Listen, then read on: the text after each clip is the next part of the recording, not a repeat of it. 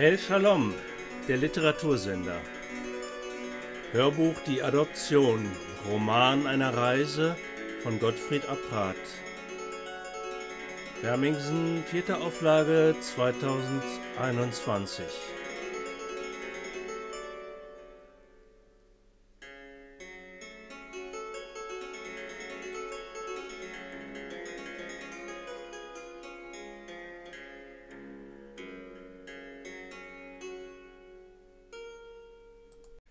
Zehntes Kapitel Noch nie hatten sie solchen Vogelgesang gehört, noch nie so gehört, wie aus dieser Tiefe ihres sternenbewölbten Grabes, wie ein Aufbäumen der Natur gegen alles davor. Vogelensang. Zu dieser frühen Stunde konnte es nur eine Nachtigall sein, und sie sang als ginge es um ihr Leben. Verwundert erhoben sie den Kopf, nahmen teil an der Neugeburt des Tages, der sie aus den Abgründen ihrer Gedanken heraushob. Ihre Lage war mehr als eigenartig. So gut wie alles, was im normalen Duktus der Deutschen Reichsbahn an Vorrichtungen Sicherheitshinweisen und Notwendigkeiten zum Wohle der Fahrgäste der ersten Klasse eingerichtet worden war, zeigte sich auf widersinnige Weise entkräftet. Alles verdreht, unwirklich, verschoben. Sie saßen auf dem, was in der Zeit des korrekten, pünktlichen, diesem Fortbewegungsmittel so deutlich innewohnenden Ordnungssinnes der Ausgang gewesen war, eine nicht zu benutzende Tür, die wie zum Trotz noch immer vom Öffnen und Schließen sprach, nun aber einen unbestimmbaren Abschnitt des Erdgrundes bedeckte. Jegliche Einrichtung zeigte sich jetzt ohne Funktion und durch die eigentlich nur simple Drehung der Verhältnisse. Die gefederten Sitze waren zu weichen Wänden geworden, wie in einer Heilanstalt, in der man die Bewohner vor der Selbstverletzung schützen will. Eine mit jugendstilartigen Emblemen verzierte Notbremse stand waagerecht im Raum, ohne Sinn und nie wieder zu gebrauchen, jetzt ein eher lästiges Hindernis. Seitlich richteten sich die Stangen der Gepäckablage auf und boten abgetrennte und dennoch durchlässige Kammern, in denen man stehend hätte ruhen können. Ein großer, gewölbter und glatter Raum bildete eine seltsame dritte Zwischenwand. Das Dach des Waggons mutete jetzt an wie ein riesiger Mutterleib von seiner Innenseite her betrachtet. Der Boden hingegen bildete dazu ein steiles, hartes Gegenüber. Jegliches Gefühl für eine seitlich vorbeifließende Landschaft, diese Grundempfindung des Reisens, war verloren gegangen.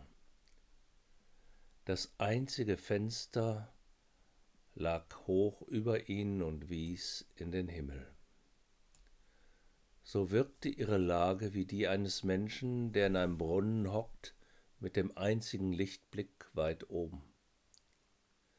Sie saßen am Grund dieses Verlieses, so gut wie im Dunkeln, angelehnt an unbestimmte Gegenstände, erschöpft und dennoch unfähig zum Schlaf, wie bei einer zunehmenden Dämmerung, erst nach und nach die Absurdität ihrer Lage begreifend.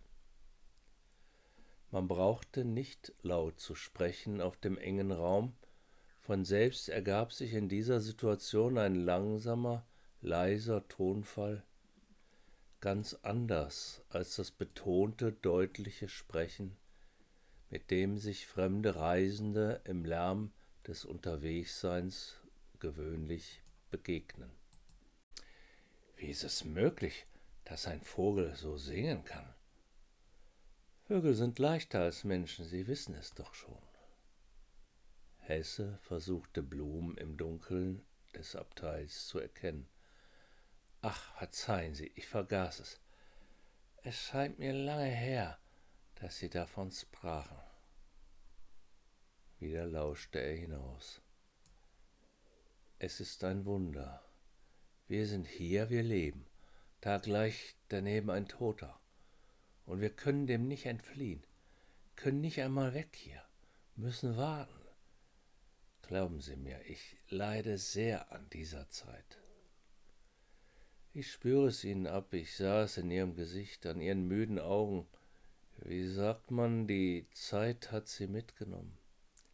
Verzeihen Sie, wenn ich dies so offen bemerke, aber wir sind, wie Sie ja auch meinten, in einer ganz besonderen Lage. Hier zusammengebunden und festgehalten. Dies soll sein. Darf ich Ihnen auf diese Worte hin die Hand drücken, junger Freund?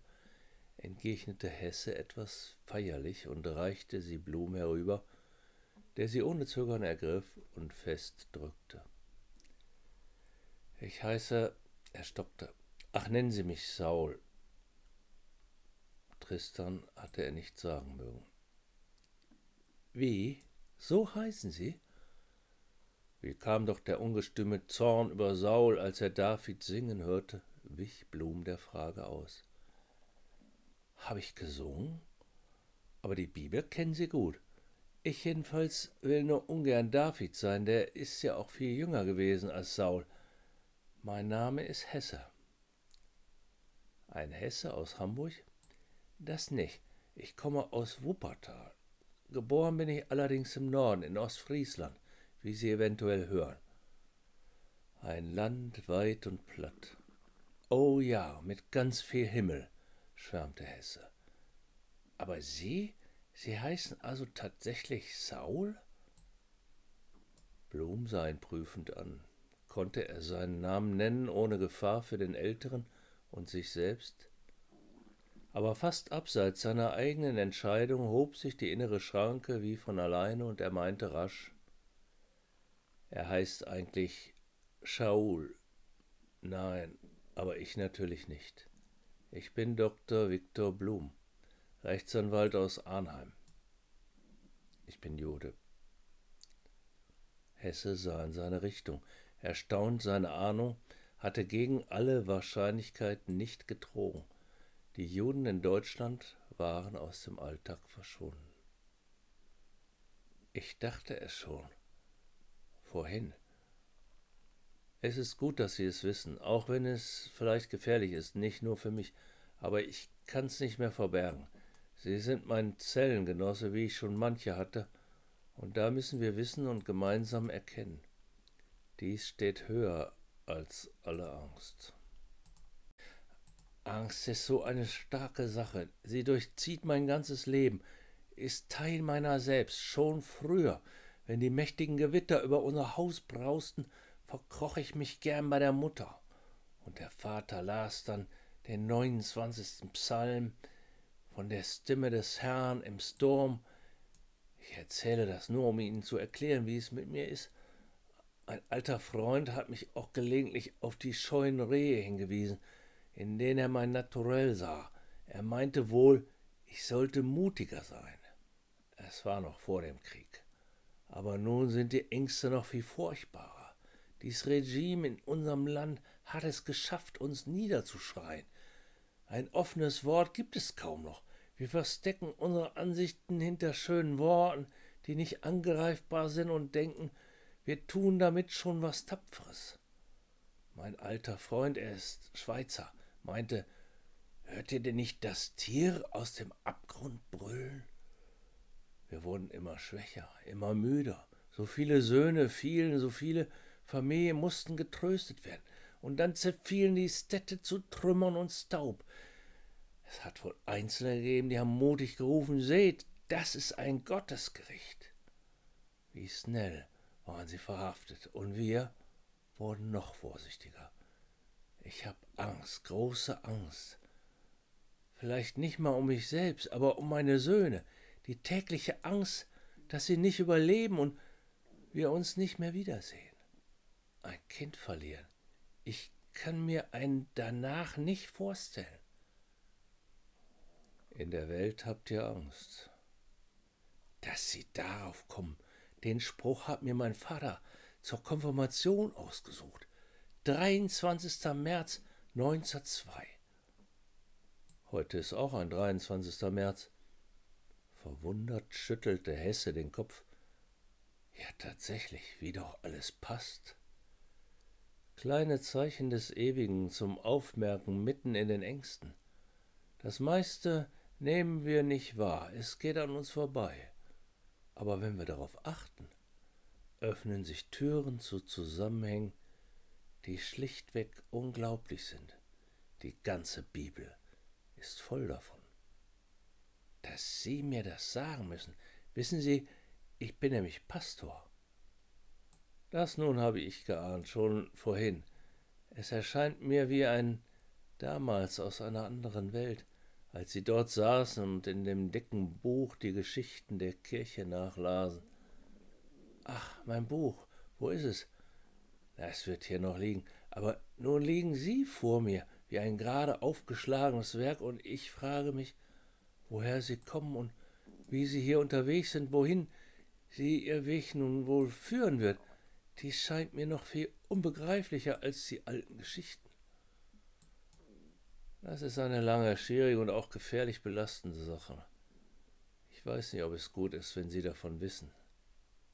Sie geraten dann auf die Seite der Verfolgten, und es wird schwierig sein, in das alte, geschützte Leben eines geachteten Pastors zurückzukehren.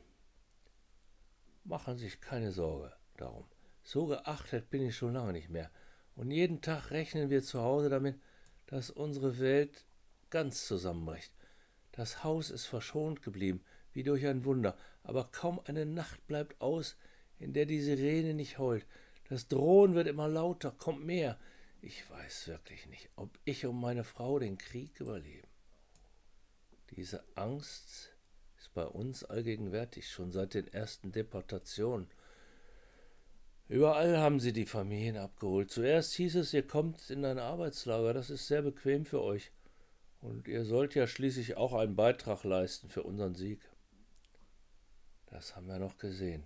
Diesen schleppenden, traurigen Zug durch die Stadt zum Bahnhof hin.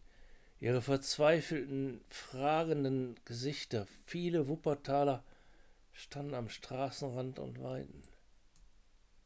Was habt ihr euch denn vorgestellt, wo sie hingehen? Es hieß, sie würden alle nach Litzmannstadt kommen zum Arbeitseinsatz. Ich hoffe, sie sind noch dort. Ach, ich bange um manchen, den ich kenne und bete auch für sie. Haben Sie nie von den Lagern in Oberschlesien gehört? Es müssen riesige Ghettos sein.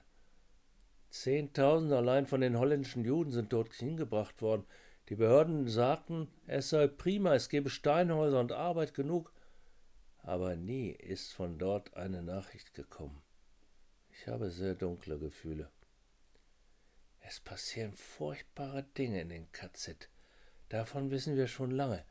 Wir haben viel von Dachau gehört, von Buchenwald, wo auch Leute von uns starben. Leute von euch? Seid ihr denn Opposition? Nun, Hesse räusperte sich. Ich weiß nicht, ob man dich so nennen kann.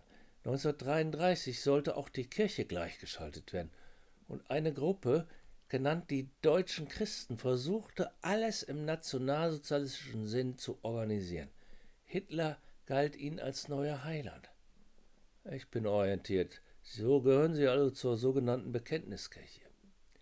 Ja, und in Wuppertal ging es damals so richtig los mit dem Kirchenkampf. Wir haben uns das Verhalten der Deutschchristen nicht gefallen lassen und ihren Reichsbischof ziemlich attackiert. Ein schwacher Mann im Grunde, der bald aufgab. Aber er hat mich noch in den einstweiligen Ruhestand versetzt. Ich durfte nicht mehr predigen. Doch denken Sie sich, ein großer Teil der Gemeinde stellte sich hinter mir und protestierte. Es kam zu Bekenntnissynoden, die deutliche Worte fanden. Wir haben uns geweigert, die offizielle Kirche zu unterstützen. Wir haben kein Blatt vor den Mund genommen, haben sogar den Eid auf den Führer verweigert. Viele von uns sind verhaftet worden. Auch ich. Allerdings nur für eine Nacht. Ich habe das aufmerksam verfolgt, meinte Blum nachdenklich. Aber warum habt ihr so lange zur Verfolgung der Juden geschwiegen? Kein Wort war von der Kirche zu hören nach dem schrecklichen November 1938. Glauben Sie mir, wir waren furchtbar erschüttert.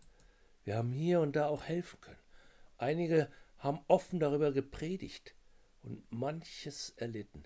Ich weiß noch, wie ich aus der Gemeinde gewarnt wurde, nur ja nichts von all dem zu sagen. Es war offener Terror. Wir hatten fürchterliche Angst. Wir standen ohnehin schon da als die ständigen Nörgler und Verweigerer. Was hätte es geholfen, wenn sie uns verhaftet hätten? Ihr wäret zum Zeichen eures Glaubens geworden, so wie wir den Stern getragen haben. Hesse schwieg bedrückt. Blum setzte nach. Und eure großen Synoden und Deklarationen, warum sagten sie zu dieser Frage nichts? Hätte die Kirche des Bekenntnisses nicht Worte finden müssen zum Verbrechen? Hilflos zuckte Hesse mit den Schultern. Ja, ich weiß wohl. Ich fühle, dass wir zu feige waren was noch viel schlimmer ist, dass uns die Liebe fehlte.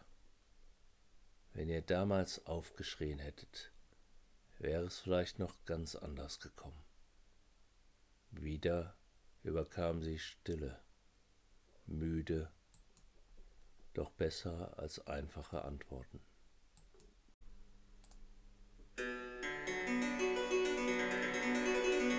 Das war eine Lesung aus dem Buch Die Adoption von Gottfried Abrat. Bis zum nächsten Mal bei El Shalom Literatursender.